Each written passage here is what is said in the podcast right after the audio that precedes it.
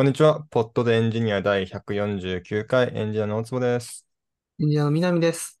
エンジニアの丹治です。3人久しぶりに揃いました。よろしくお願いします。そうですね。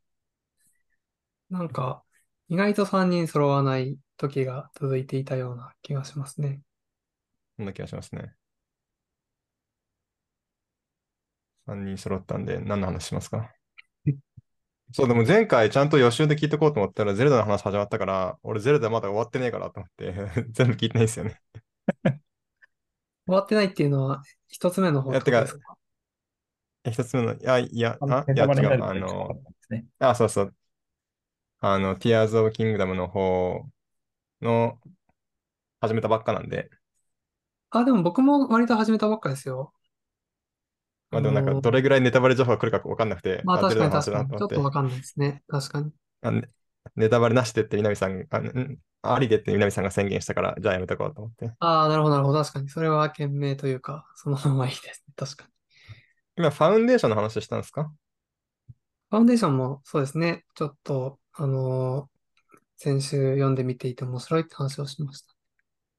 これ、ドラマの方は見ました？え、ドラマあるんですか？知らなかった見てない。Apple TV プラスでドラマやってますよ。ドラマというか、テレビシリーズというか。知らなかった。本当だ。ウィスペディアのページがある。なんかちょっと僕は原作読まずにドラマをだらっと見てて、よくわかんない世界線だなって思って見てたんで、読んだ人だと、まあ、あれ読んだ人向けなのかなもうなんかハイコンテキストすぎて何年の話やってなったんですよね。あ、そうなんですね。それはちょっと難しいですね。うん。まあ、め、なんか、名作すぎてというか、歴史がありすぎてそういう感じになったのかもしれないし、まあ、僕は適当に見てたからかもしれないんですけど、でもちょっと読んだ人の感想を知りたいっすね。ドラマ版も、ドラマ版というか。全然僕まだ途中というか、先週話したところか、特にそんなに進んでないので、あのー、ファンデーションの第1巻の僕途中みたいな感じですね。だから、うん。でも、なんなら大坪君の方が話は知ってるんじゃないかなと思いますね。もしそのシリーズとか結構見てるなら。いや見見たんですけど、何を見たか何もわからないんですよね。いたら何だったんだろうなって思ってて。え、大坪君は、えー、ドラマだけを見て本は読んでないんですね。そうそうです、そうです。で僕は多分本の第一巻だけ読んでドラマは見てなくて、えー、南先生は本の、わかんないけど、途中まで読んでドラマを見ていない。そうですね、第一巻の途中まで。あの、3人の知識を合わせれば。本当かな？要するに今か3人じゃねえか。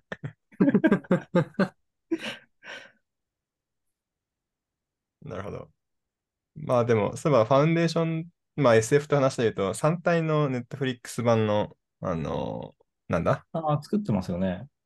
始まるのがいつかというか、1月にリリースするという発表がなされましたね。1月っていうのは来年のってことですか？来年の、はい、2024年1月。あ、そうなんです。あ、そう、なんか作ってるみたいなのは僕もニュースで見たことあったんですけど、もう時期も決まってるんですね。そうですね。本当は2023年中に出すって言ってたんで、遅れてるじゃないかと思うんですけど、まあまあ、待ちます。まあまあまあ。ちょっと、まあ、楽しみですね、やっぱり。そうですね。え、シーズン3まであるんですかね、じゃあ。いや、そう、そこなんか、まだ多分公開されてる情報なくて、僕が、あの、こうなるんじゃないかっていう予想をいくつか見てたんですけれども、あの、日本語版だと、1巻が、えっと、1個だけ。で、2巻が上下巻、3巻が上下巻で、まあ、合わせて5冊あるから 5, 5シーズンなんじゃないかみたいなことを言ってる人がいて、確かにそれもあるかと思いましたね。うん。なるほど。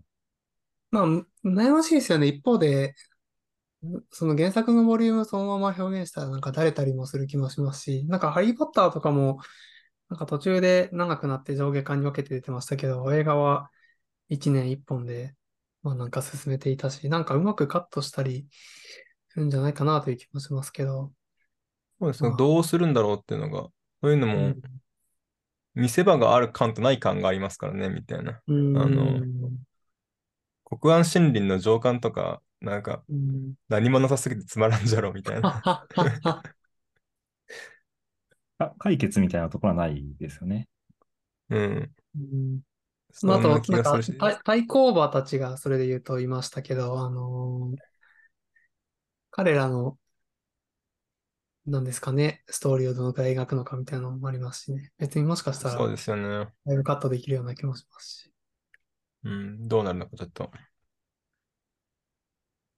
ちょっとそれを狙っ狙ってっていうか、あの、そこはぜひ中国語で理解したいってことで、今頑張って中国語を勉強しておりまして、いやー、すごいですね。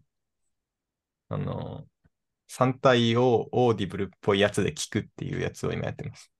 すごい。おー Audible ではないってことなんですか？こういうやつ。オーディブルじゃなくて、僕もこれ、なんかよくわかんないアプリで聞いてて、なんか、よくわかんないけど、あの WeChat ってあるじゃないですか。WeChat、はいははいい。はい。なんか WeChat がやってる、なんか LINE 漫画的な、そういう、なんかその、なんだ、通信アプリがやっている、なんかサブアプリみたいなやつあるじゃないですか。はい。LINE とかだったら。そのノリの WeChat Audible 的なやつがあるんですよね。えあのー、これなんて言うんだろう。えっと、WeChat にこう本を聞くってか書いる、書いてるんですけど、うーん。そういうのがあって、そこでなんか三体があったんですよね。えなんでちょっとそれで聞いてます。ー、面白いですね。すごいですね。ちょっとぐらい理解できるんですか？中国語で話されて。えっと、これ僕が言語を獲得するときにやる方法なんですけど、1文目ぐらいはいっぱい調べたら分かるようになるじゃないですか。で、暗唱もできるじゃないですか。うんうんうんううんんうんうんそしたら1文目は分かるわけですよ。聞いたら。で、1文まで分かることに、分かる状態になったら、次2文目を理解すればいいんですね。そしたら2文目を聞いたら分かるようになるんですよ。ほというのを繰り返していくと全部分かるようになるんですね。う。なるほど。え、多くの人は、一文っていうのは、小説の最初の文章って意味なんですか？あ、そうです、そうです、そうです。なんか日本語わかんない人でも、我が輩は猫であると言われたら、我が輩ってなんだろうなとこう調べて、猫で、猫とは何だろうなと思って調べて、であるってなんだろうなみたいな。まあ、とりあえず、アイアムはキャットなんだという理解をすれば、まあ、入ってくるじゃないですか。はははは。というわけで、一文ずつ覚えていけば全部わかるという脳筋メソッドで頑張ってます。ん何度も何度も聞くってことなんですか？何度も何度も聞いてますね。あ、そうなんです始まりのね。部分だけは100回ぐらい聞いた気がします。ええー、すごい。えー、これ、第4文目までは頭に入りましたね。おー。でもなんか単語ちょっとやっぱ覚えやすいのは日本語の感覚があるから、うーん。なんか、後ろの方、僕が今聞いたのは15分のクリップなんですけど、終その15分の終盤になってくると、マジで何言ってるかわかんないですけど、うん。でもなんか、5秒に1単語ぐらい知ってる単語が来るので、おー。あとはあの、日本語版と英語版を持ってるので、うんこんな話をしてるはずだよなと思いながら聞き流すというのをうん毎日やっています。これできるすごいですね。3体も理解できるようになるかもしれない。な内容は知ってるし、まあ、か漢字からなんとなくイメージもつかめるし、いいいいですね。し知らないことをどんどん少なくしていって。そうですよね耳で聞いてるんですよね。だ耳で聞いてますあんまり関係ないんじゃないですか。あ、いや、でもそれがですね、あの、このアプリいいのがですね、あの、字幕が出るんですよ。字幕というか、あそうなんですね。あの、南さんうん昔本、 Audible で聞きながら、Kindle でも読むのが同時にみたいなやってましたよね。なんか、ああ、一時期、一時期とか一冊それで読んだやつがありました。なんか、それが自動スクロールされながら、なんかその、今読まれてる文章にハイライトがされてるみたいなアプリなんですよ、これ。ええなんで、追いやすくて。な結構誤字が多いんですけどね。なんか、そうなんですね。なんかそれで、それで頑張ってます。ええすごい。いやー、すごいですね。3体を全部聞き終える頃には、きっと中国語ができるようになっています。いやー、素晴らしい。中国 SF ただこれを WeChat、そう。いいです。なんかこれ、無料版なので、なんかちょっと制限があって、でも制限が、なんか、なんだ、緩すぎって思うんですけど、1日にさ90分までしか聞けないんですよ。ん ?60 分か。確かに。それなりに結構。それなりに確かなんか、これ5分ならわかるんですけど、60分って長すぎんって思うんですけど、まあせっかくだしその制限も解除しようかなと思って、でそのためには WeChat のアカウントでログインする必要があるんですよ。に。WeChat ねと。WeChat のじゃあアカウント作るかと思ったら、WeChat のアカウントを作るためには WeChat のアカウントを持ってる人からの承認をもらってくださいみたいな。へなっえて。なんか実質招待制なんですよね。WeChat。あ、そうなんですね。そんな人いないよと思って、入れなかった。ここに。ので、あの、これを聞いてるリスナーの方で、あの、あ、俺 WeChat 持ってるよっていう人は、あの、僕に教えてください。WeChat、まあ、中国で基本使われてるや、まあ、アプリですよね。あと、うん、Weibo が Twitter 的なやつだと思ってて、WeChat が LINE 的なやつなんだと思ってる。なんか、し深センとかで全部 QR コードで決済できるよみたいな話ああるじゃないですか。はいはいはい。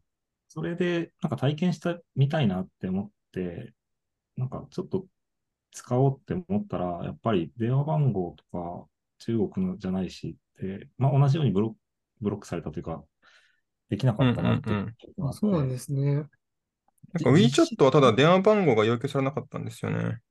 あ、そうなんこれですね。いけんのかなみたいな。うん招待があれば昔るビリビリ動画を見ようとしたときはビリビリ動画見れなかったんですよね。なんか、中国の電話番号いるよって言われて。うんそうなんですね、あれって。へえ。そうなんですよ。ただ、WeChat は、さすがにメッセージングアプリだからなのか、中国の人が海外で使えないと不便だからなのか、なんか、いけるっぽいんですよね。あーもなるほど段階的に、まあ、パーミッションみたいなのがあるんですかね。お、お金のやり取りとかは結構しっかり個人情報入れないといけうんないとうんうん。あそれは理解できるし。かもしれないですね。ちょっと今もう一回登録してみよう。とりあえずなんか、うん、できないんですよ。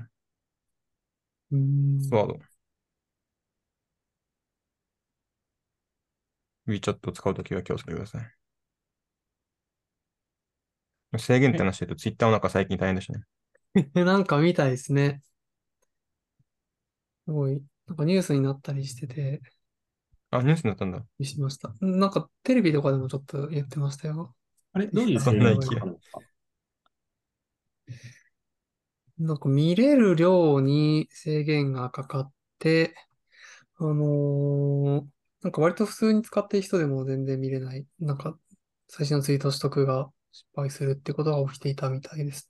えーなんか一人当たり、えーっと、なんだ、いくつだっけな？えーっと、一日1日600、600っていう制限になって、ああ、本当だ。認証アカウントは結構ちゃんと見れるけれど、そうですね。一般アカウントはももっと低い制限で、高い制限というか。うーん。今あんまり WeChat のうん登録をやり直そうとしたら、なんか違うフローに飛ばされてワンチャンあるんだけど。お、いいじゃないですか。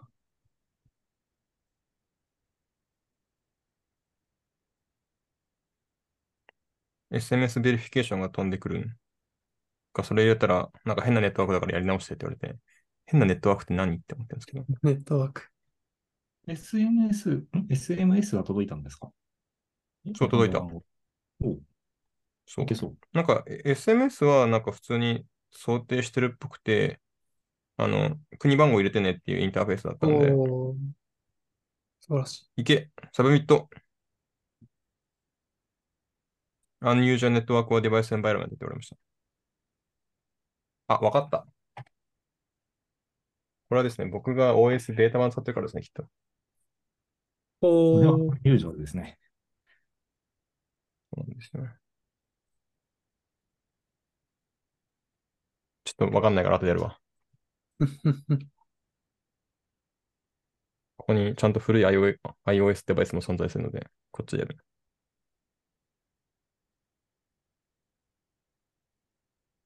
そう、なんかツイッターやばかったですね。いやー、大変ですね。でもなんか騒いでる間にも、もなんか普通に戻っちゃったから、うーん。これでやっとツイッターで時間が溶かす、時間が解けるという時間が、ん？時間が解けにくくなるなって思ってたんですけど、普通に戻っちゃって、悲しかった。ああ、ああ、せ制限をかけたけど戻したって話なんですね。戻したっぽいんですよね。よくわかったんですけど、課金しよっうかこのニュースもなんかよくわかんないんだけど、なんか一節で見たやつで、6月30日が終わって7月1日になった瞬間にそうなったから、なんかどっかのクラウドプロバイダーのあ契約が切れたんだよ、みたいなことを言ってる人もいましたね。だからサーバーの負荷を下げるために制限が大きくなったんではないかみたいなことを言ってる人がいました。まあなんか、なるほど。やりかねんと思いますよね。GCP にお金払わなかったから。そうそうそう。そういう可能性もあるかもしれない。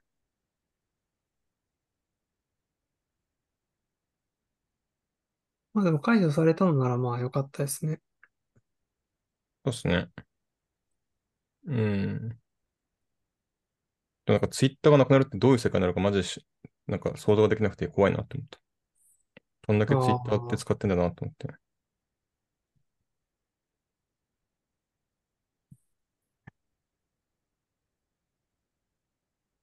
はい。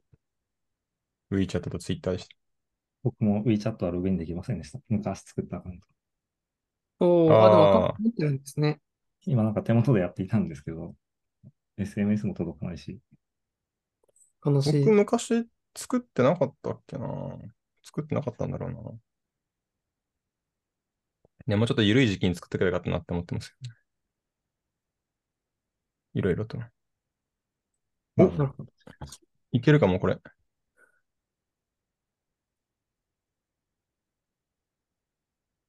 おっと。あ、2 factor が飛んできました。これいける気がするんで実況しますね。お、素晴らしい。コードを入れます。さあ、 submit。でれん。お、お、あ？ Unusual Network って言われてしまった。あ、じゃあデバイスの OS 関係ないのか？うん。ネットワークって言ってるんですね。ネットワークって言ってて、Wi-Fi ってこと？なわけないよね。WeChat がそんなことしてるようはないもん。俺がどこから伝えてるかとか。うん。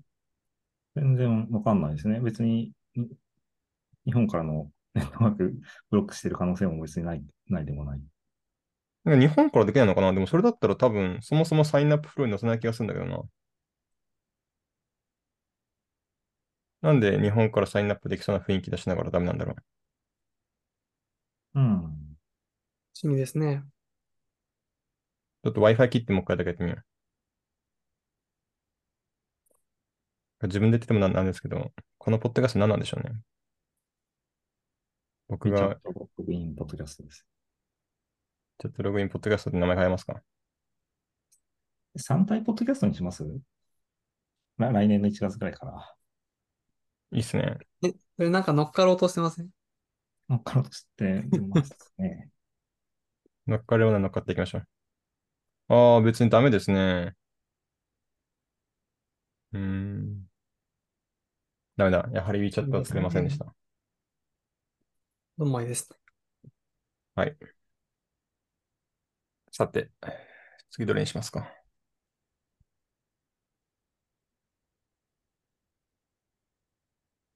コメントだけで全てを頑張る開発を試している人がいそうな気がします。こで僕ですすね。かこれ？改めて、このテキスト読むと嘘なんだけど、これは。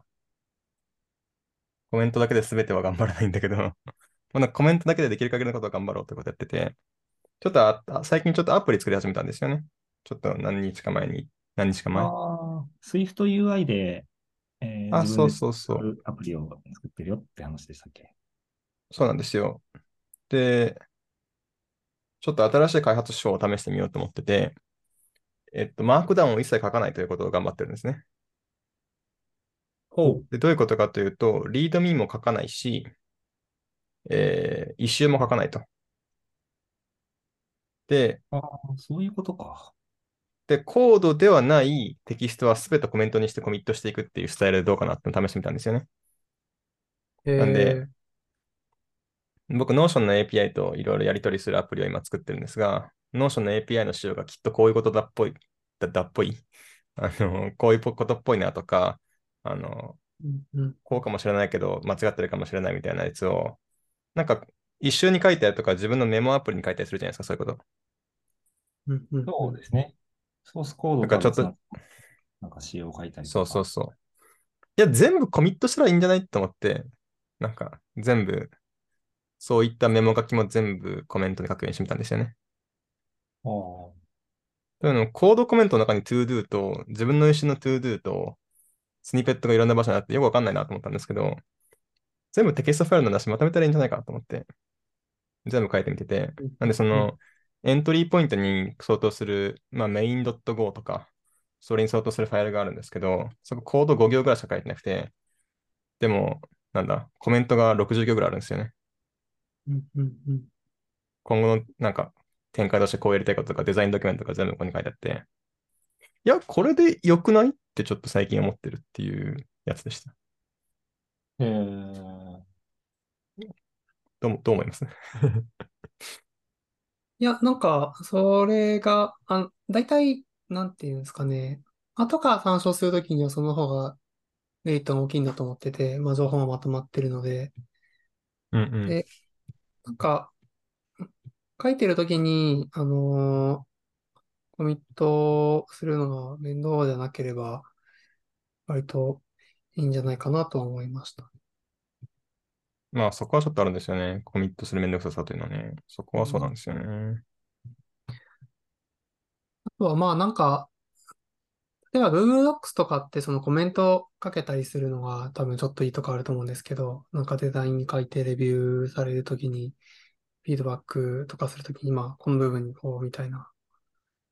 なんか自分で書いて自分でやっていく分には別にそういうのもいらないんだったら、まあテキストオンリーでやっていくっていうのもなんか悪くない気はします。そうですね。共同作業に向いてるかちょっとそこがあれなんで、まあ個人開発だからできることである気はしつつ、なんか、これでやったらどうなるか試してみようと思っております。全部 Git に入ってるのは面白い、面白いっていうかなんかいいですね。ちょっと面白いですよね。ななんとなく僕らって GitHub が永遠に続くと、ま、も僕はちょっと 勝手に思っていて、GitHub になんか一周とか残したら、もうなんかパーシステントなものになるみたいなイメージあるけれど、実はありますよねそうでもねえし。ね。うーんちなみに、はいはい。なんかふ古いコメントは消して、修正して上書きしていくんですか？修正して動きしてきますね。うん。なんで、僕、最近やってるのは、なんか、この API 読んだらこのエラー返ってきた、ToDo 直すみたいなやつを書いといて、直ったらまた違うエラーに変わるんで、その、これが壊れたってコメント消して、今はこれで壊れているっていうコメントに更新するみたいな感じでやってますね。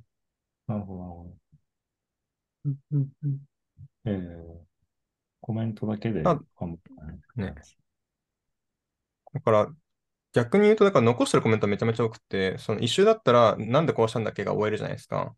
それが終えないから、あの、少しでもこれは忘れるかもしれないと思ったやつ全部コメントに書いてますね。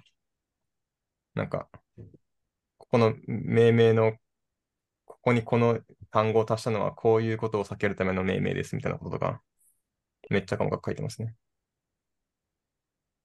うん。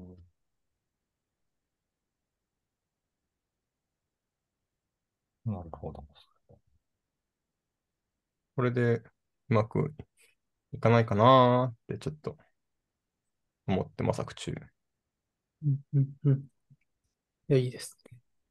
なんか開発で開発してて思ったんですよね。なんかプルリクエストになんか、こういう書き方もあったがやめておいた。これはこういう理由でみたいなことを書くことあるじゃないですか。セルフレビューというか。yes, yes. そうですね。え、そういうの全部コードコメントにしたらよくない？って最近思ったんですよ。なんかそれは結構わかる気がする。で、ね。それで言うと、なぜそのプルリクエストを実装したのかっていう Y も、あれこれコードコメントで書けばよくねってちょっと思ったんですよね。うーん。そこはちょっと同意が得られなかった。なんかグラデーションでどんどん少しずつ同意が得られない領域になってくるな。んですかね。なんかまあ、状況によりますよね。あのー、ディフとしてのモチベーションと、あの、実際残っている状態に対してのモチベーションっていうのが、必ずしも一致しなかったり、あのー、なんですかね。うん。まあ、でも、あの、情報をまとめておくっていうのはメリットはあるなとは思いますね。自分がちょっと agree じゃないとし、ところは、やっぱり別にコード見たくないときが、ココードが見たくないけど、なんかどういう経緯があったのかとかを知りたいとか、ププルリク一覧見て、なんかこういう変更があったのかとか、なんだろう、ソースコードレベルじゃない情報をそもそも欲しているときが結構あって、うん、全部ソースコードに行くのか、うんっていう気持ちになりそうだなってちょっと思いました。うんうんうん。まあそれってコメントの書き方がすごく良くなったらいけないんですかねみたいな気持ちをちょっと思ってるんですよね。確かになんかいろいろ折りたためたり、うん、いや、で、あと長いのを単純に読みたくないなっていうのはちょっと僕は思ったんですよね。ああ、そうなんですね。なんか結構僕もこれ会社の人とかにもこんな感じでやってみてみたけどどうって言ったら、いや、コメントが長いと読みたくないっていう人がいて、え、無視すればいいじゃん、じゃあって言われて僕は思うんですけど、やっぱみんな割とそうなんですねっていうね。うん。そっか。ちょっとまあ僕もこれまだ始めて1週間ぐらいだから、なんか、半年後の自分が何て言ってるかしらだと思いますけどね。結局なんだかんだ今書いてるコメント全部書いた時の気持ちを覚えてるから、なんかどっちがいいかわかんないんですよね。うんあと結局個人だからな。個人で閉じちゃってるから。まあ、それは結構大きそうですよね。うん。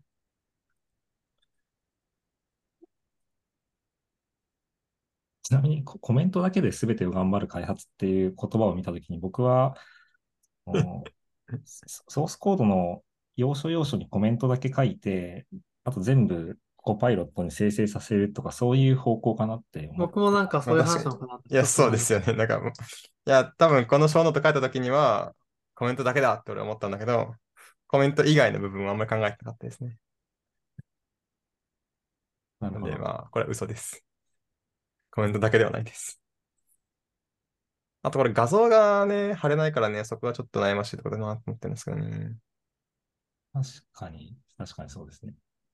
まあ画像もコミットしちゃえばいいんですけど、なんか綺麗なビューアーで、なんか、GIF とかでこういう風になっちゃうからやめ、こういう風な実装にするとか書けないですからね、みたいな。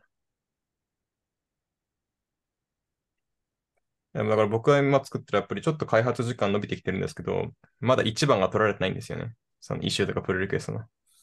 この1番を誰にしてやろうかと思ってて。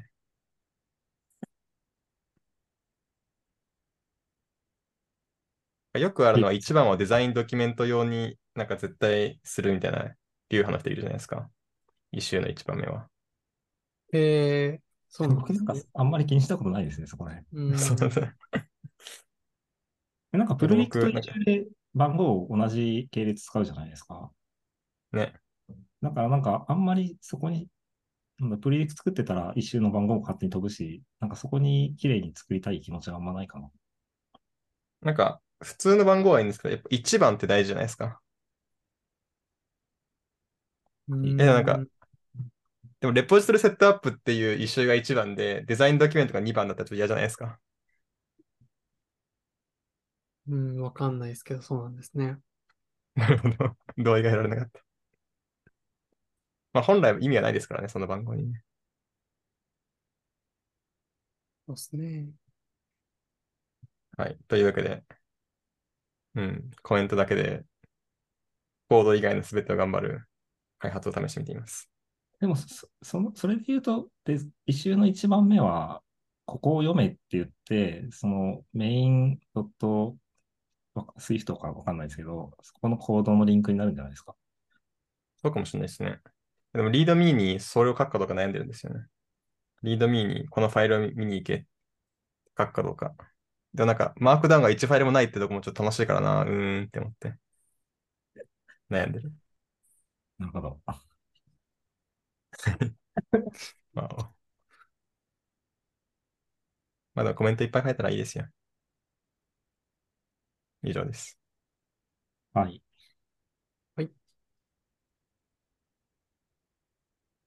あと3分あるよ。3分は、え？AR、VR とは何かって書いてあるけど、これこれ入れ何ですか？たの誰だ？これ俺？これ？もしかして？何も覚えてないんだけど。何も覚えてないから、これ実はいらないトピックなのでは？まあ、誰も覚えてないなら話せないですよね。ビジョンプロの時そうです。なんか、勢いに任せて書いたんじゃないですか？そうかもしれない。来年検討しましょう。ビジョンプロが出た時に。あそこなんか、ビジョンプロの生産台数の予想が下がったというニュースを見ました。なんか関係筋によるとみたいなよくわかんないソースですけど。